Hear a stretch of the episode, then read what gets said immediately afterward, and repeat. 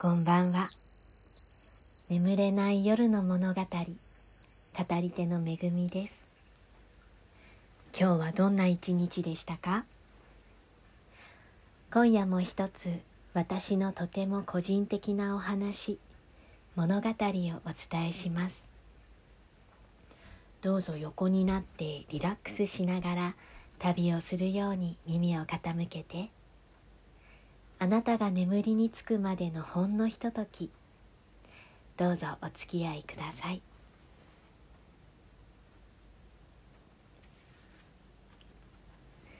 何年も前に友達とバンドを組んで音楽活動をしていたことがあります。フリーマーケットで歌ったことをきっかけに社会人メンバーで最初は3人。ピアノのすずさん。ギターのアトキン。私はボーカルをしていました。定期的にスタジオを借りて夜中練習して朝帰りするのがいつものコース。ハンバートハンバートというバンドのコピーやオリジナル曲なども作って仲間内の送別会で歌ったり保育園を借りてのライブ活動などをしていました。いつか老人ホームや刑務所などの施設も回りたいねなどと話しながら。一度ライブに呼んでいただいたことがあります。最初で最後の公の場での演奏。無農薬野菜というイベントで野菜の際には祭りという漢字が当てられていました。会場で無農薬のお米で作ったおむすびの販売をしていたこともあり MC でお米の話をしてほしいと言われました。みんな想像してみて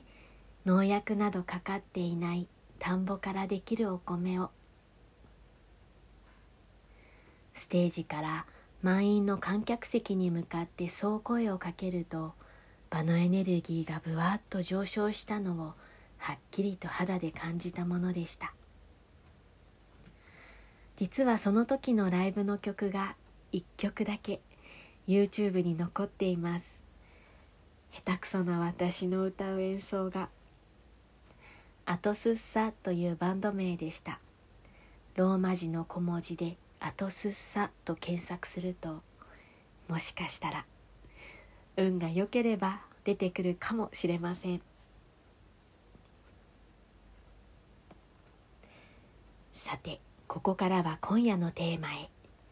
台本のない一人語りの時間です。その日のテーマは基本的にくじ引きで選びます。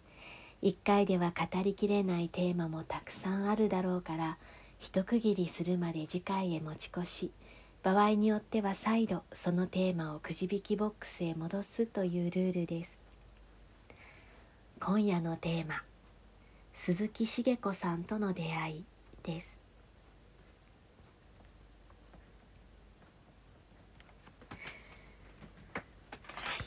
はい、と今夜は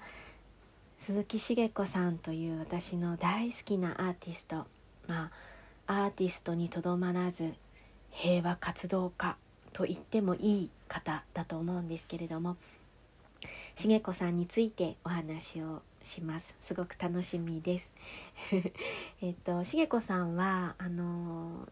多分ご存知の方もしかしたらいらっしゃるかもしれないです。ニューヨークのブルーノートで日本人の女性歌手として初めてライブ公演をされた方。とっても素敵な歌声であの私が茂子さんを知った当初はあの本当に深い呼吸の中でささやくようなスーッとこうその世界に潜っていけるようなこう優しいというか当時私は非常にこう悲しみをこう感じる歌声だと思っていたんですけどなんか本当にうん、あのそういうかこう軽さのなこう本当に非常に羽のような歌声でありながらその秘めているものの重さがあるっていうかそんな風にあの歌を歌っておられる方だと思っていました。本当に大好きで多分 CD とか全種類持ってる。で特にあの実家であの実家の方の青森の方で暮らし始めた頃車の中ではいつもいつもあの聞いていました。あのマーチャンバンドか茂子さんみたいな感じでね。で東京でのライブ関東でのライブっていうかコンサートですねにもずっと前ですけど一回行ったことがあって実物あの鈴木茂子さん初めて本人を見てねなんかその佇まいというか存在感にすごいびっくりしたですよね。なんかゆっくりゆっくりステージの袖から歩いてこられてでゆっくりゆっくりお話しされてでその非常に無防備あの見てるこっちが怖くなるほどでも私あのもう茂子さんが心配で心配でこうキョロキョロしちゃっていやなんか警備の人とかついた方がいいんじゃないかっていうか なんかあんな無防備にいたらもういつどうなってしまうかわからないよっていうかもう大げさじゃなくこの世界で許される無防備さじゃないよみたいに 思ってなんかハラハラして見ていたのをすごい覚えています。でもちろんあの生のね歌声もすごく素敵で涙が出てで何ていうか癒しの力がすごいっていうかね。でコンサートの途中でね客席に向かって当時慎吾さんいつもそうしてたと思うんですけど「みんなで歌いましょう」とか言ってね声出してみましょうって。でまずは深呼吸だよって。息を吐くその息にこう声を乗せるんだよって言ってでみんなで声出しながらため息つきついてみましょうとか言って「はあ」とかってあの全員でねやってねで素晴らしいってあの たったそれだけのことでも茂子さんがすごい褒めてくれてじゃああの歌歌ってみましょうってで「春が来た」だったかなその時みんなで歌ったの。もうなんかそんな単純なことでも泣けてくるっていうかねなんでな泣けてくるのかわかんないけどなんか涙出るみたいな そんな感じでしたね。でそうですね当時でも茂子さんのその歌い方というか歌が大好きだったんですけどこ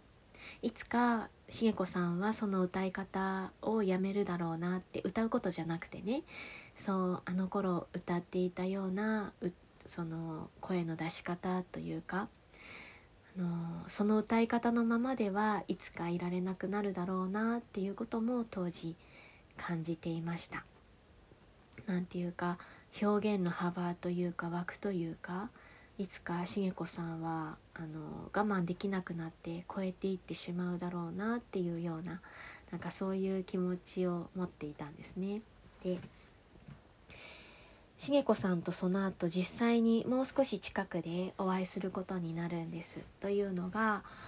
その後あの茂子さんはあそのボーカリストというかシンガーとしての活動だけじゃなくていろんな活動を広げていかれるんですね。アレクサンダーテクニックっていうボディーワークの講師をされたりとかそのノンバイオレンスコミュニケーションっていうのを伝える活動を始められたりとか。で私大ファンだったのでいつもウェブサイトチェックしてて茂子さんが今どんな活動してるのかっていうのをこう情報を集めてたんですけど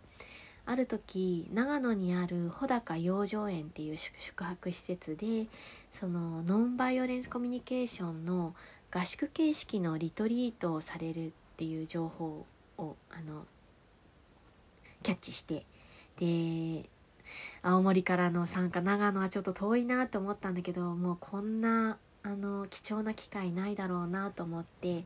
まあ清水の舞台ですよね飛び降りるみたいにして「えい!」って参加することにしましたこの穂高養生園もすごく素敵であのまあ菜食主義ビーガンとかベジタリアンやってる方は必ず一度は通るかもしれないんですけど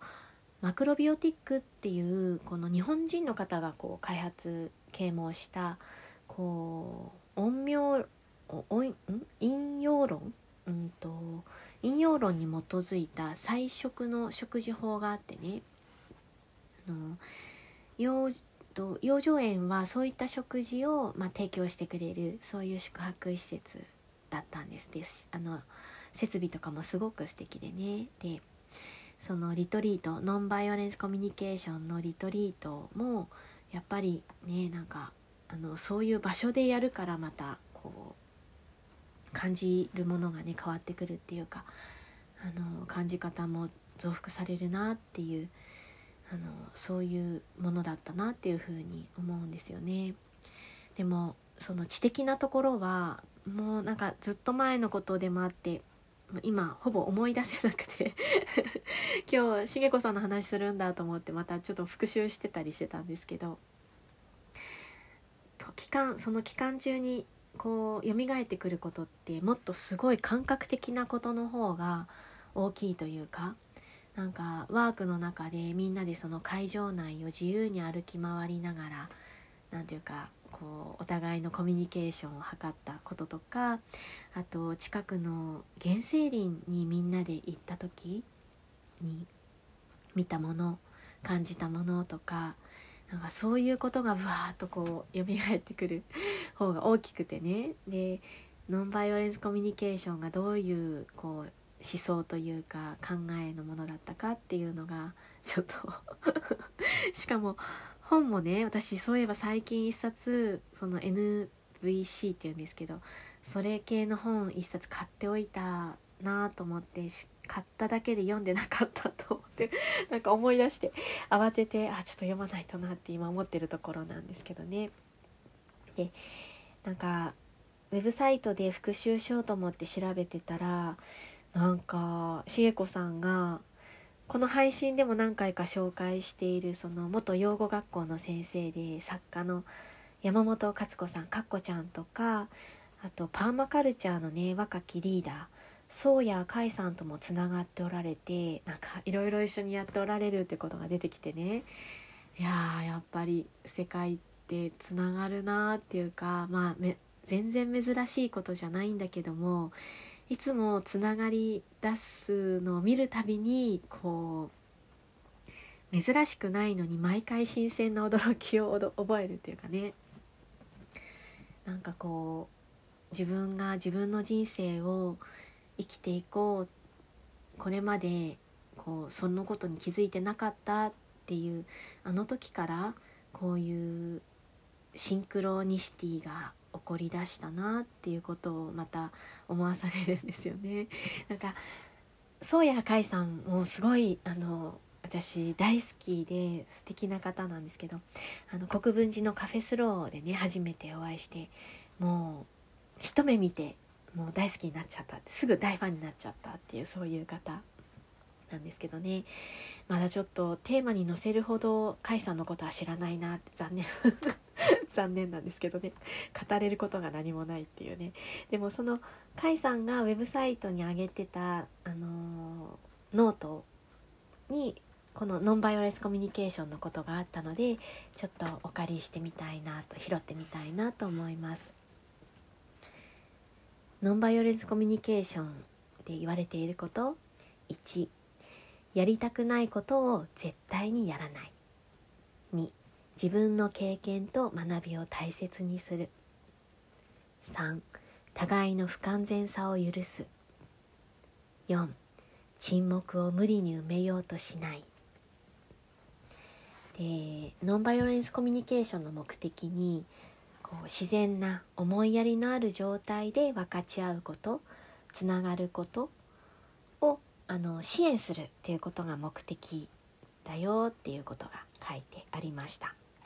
なんかしげこさんしげこさんの動画配信とか聞くといやもう文法なんだよみたいな話もあってこう何て言うかある種、えー、テクニックというかスキルみたいなところももちろんあるみたいなんですけどね、うん、私が最近あの買っておいた本まあ積んどく状態になっていた本は分かり合えないを超える」っていう本でやっぱりこの政治のことをその令和の応援をしようって思ったぐらいの頃に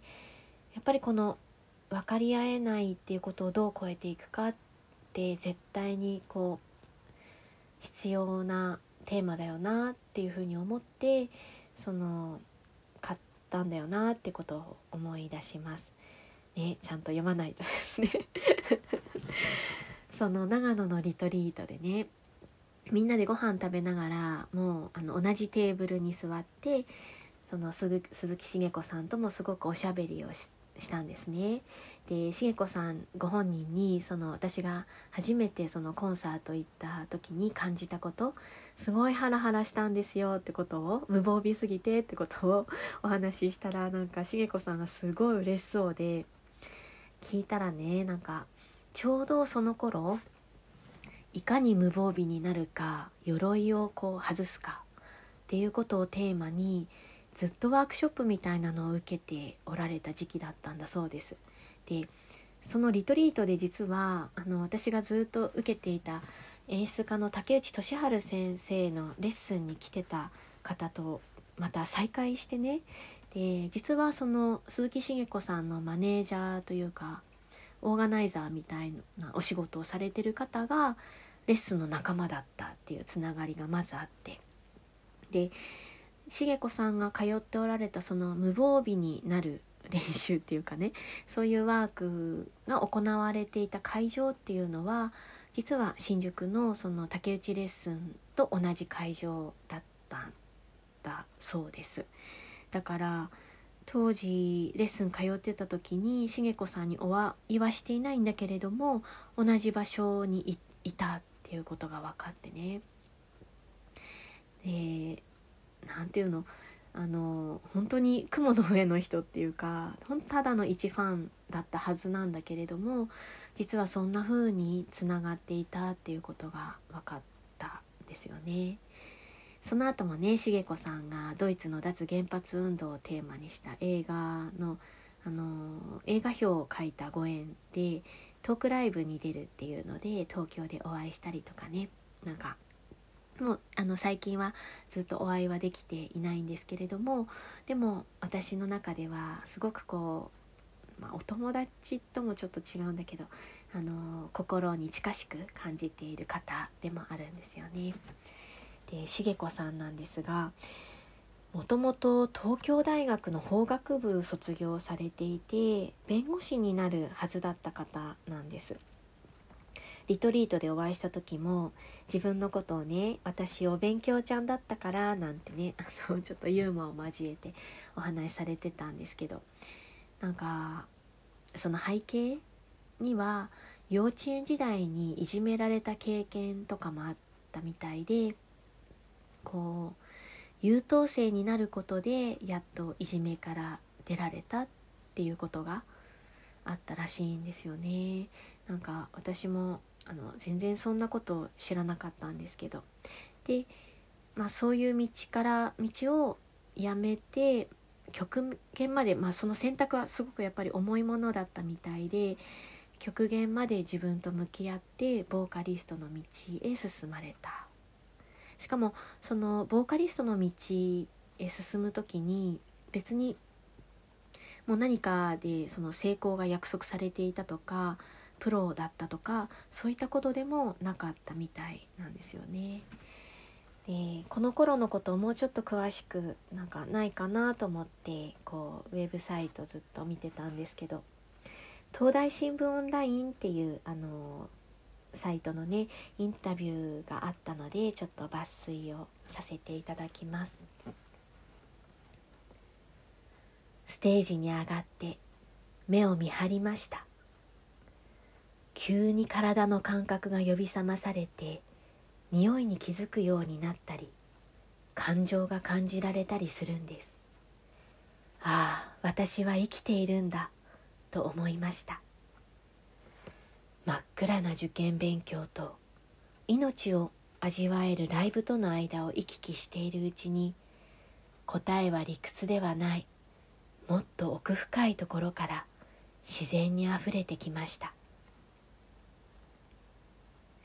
これからは弁護士になるのをやめて歌で行こうと思ったんじゃありません。意味もない競争に勝つことだけに身を使う人生はやめてその時自分が一番生き生きしてやりたいことをやっていきようって思ったんです。音楽事務所の社長にスカウトされたのはその思いを持ってから数ヶ月後のことだったそうです。インタビュー記事はこんな風に続きます。人が何かを決意する時世界がそれに呼応するということがあるのだと不思議な気持ちになります。鈴木茂子さんの物語。スピリチュアルに生きることの豊かさがここにはあるなぁと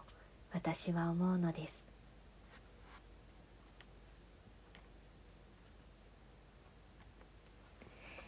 締めくくりは祭りごとのお話。